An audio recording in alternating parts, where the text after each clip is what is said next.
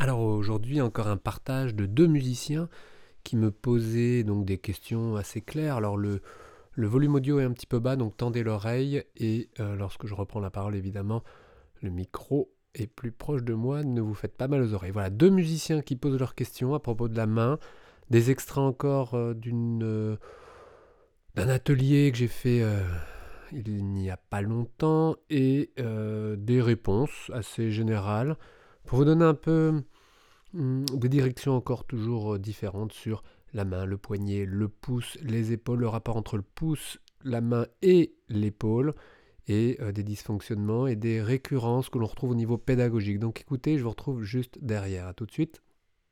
Euh, bah, bah justement, hein, par rapport aux différentes euh, morphologies et différentes positions, étant donné que je suis prof particulier de guitare, je, je, vois ces choses-là à chaque cours avec chaque élève, avec ceux qui ont des petits doigts, ceux qui ont des toutes petites mains même ceux qui ont des grosses mains et des petits doigts, des mmh. grosses mains et des grands doigts. Et euh, j'en vois qui font friser alors qu'ils font exactement la même position que moi, seulement ils ont besoin de mettre le poignet vachement plus en avant mmh. pour arriver. Mmh.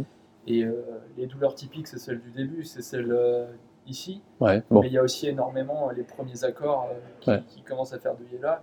Et moi, j'en ai certains qui font la grimace et j'en ai aucun qui a arrêté à cause de ça pour l'instant, mais j'en vois qui commencent à faire ça et qui, qui lâchent et qui arrêtent. Et, et j'essaie justement d'en faire comprendre peut-être qu'avec cette position-là, essaie de te sentir à l'aise. Et c'est justement ça une chose que j'essaie de, bosser. Après, je connais pas encore vraiment euh, tout ouais, ouais, tous les bons réflexes finalement. J'ai beau être guitariste, il y a probablement des choses que je fais moi aussi mal. Ouais, parce que malheureusement, ça n'a pas été intégré dans, vos, dans, vos, dans votre éducation. C'est-à-dire que ceux qui vous l'ont appris, ils l'ont pas reçu non plus, ces informations. Et C'était autodidacte. Ouais, en, ouais, en plus. Mais tu vois, même si tu l'avais appris par, par un prof, lui, il aurait fallu qu'il aille chercher ces informations. Et tout ça existe depuis finalement relativement peu. Ça fait, euh, moi, ça fait 20 ans que je travaille, ça fait 40 ans que le sujet a été développé, je dirais. Donc c'est hyper récent. Mais développé à, à petite échelle et puis petit à petit. Donc c'est hyper récent d'intégrer l'anatomie dans la pédagogie. Et il y a plein, plein de réticences. C'est-à-dire qu'un euh, musicien, il va, il, va voir un kiné, par exemple, euh, parce qu'au départ, moi, je suis kiné de formation, mais il va voir un kiné euh, quand vraiment il peut plus, quoi. Parce que sinon, c'est pas un kiné qui va lui apprendre à jouer. Et, et, et en même temps, il a raison. C'est pas un kiné qui va lui apprendre à jouer.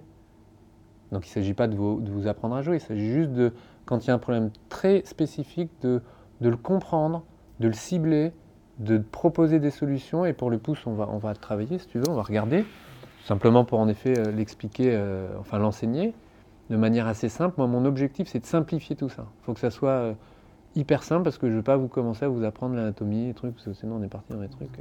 et que ce n'est pas du tout l'objectif. L'objectif, c'est que vous sachiez le faire passer un message en effet clair. Donc déjà, tu m'as dit quoi? Alors, bah, c'est ça, le pouce, quoi. Le pouce, le pouce, la main. en parlant du pouce, on parlera de l'appui et des douleurs du début. Mais en même temps, c'est vrai que les douleurs du début, elles sont un petit peu inévitables. Il faut, on cherche, on cherche, et, ça, c'est pas tellement inquiétant. C'est normal, on le sait. Par contre, de ne pas faire passer dans la tête du musicien que c'est normal d'avoir mal pour arriver à des résultats. Vous savez, le lien entre le progrès et la douleur, aussi, ça aussi, c'est un autre truc qui n'est pas clair chez les musiciens. Enfin, moi, moi, je me positionne super clairement par rapport à ça.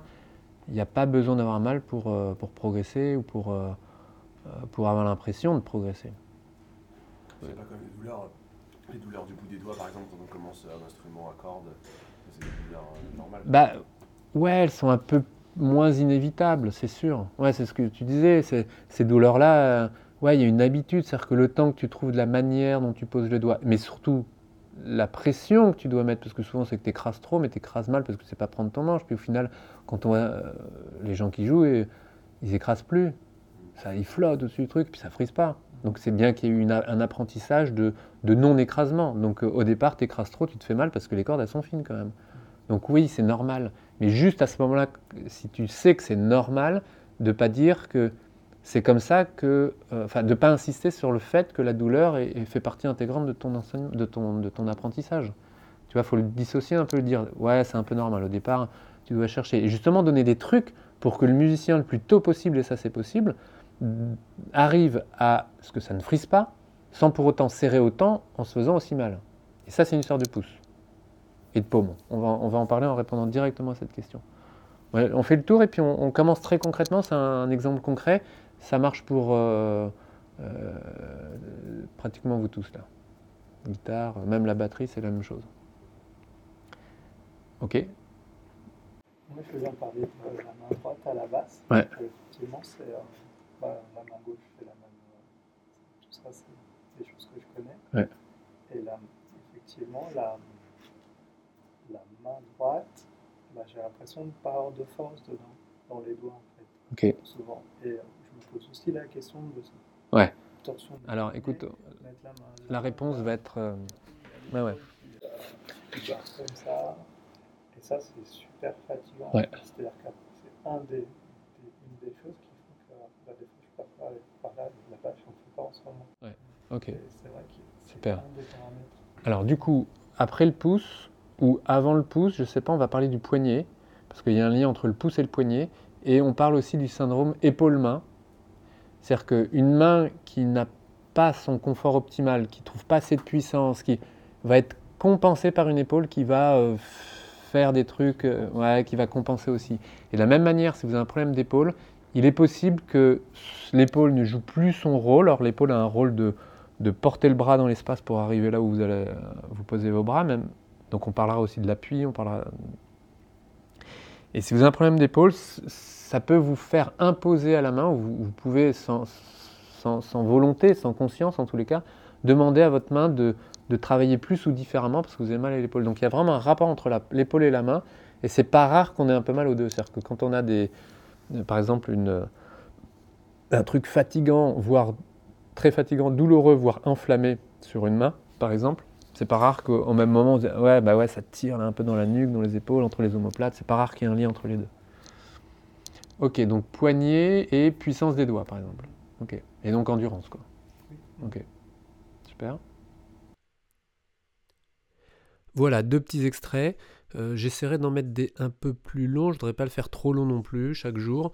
Mais voilà, dites-moi, réagissez, donnez-moi vos idées, vos envies, les sujets que vous voudriez aborder toujours. Abonnez-vous à la chaîne YouTube, qu'on se retrouve un peu plus encore chaque jour pour pouvoir partager encore. Laissez vos commentaires sur Facebook.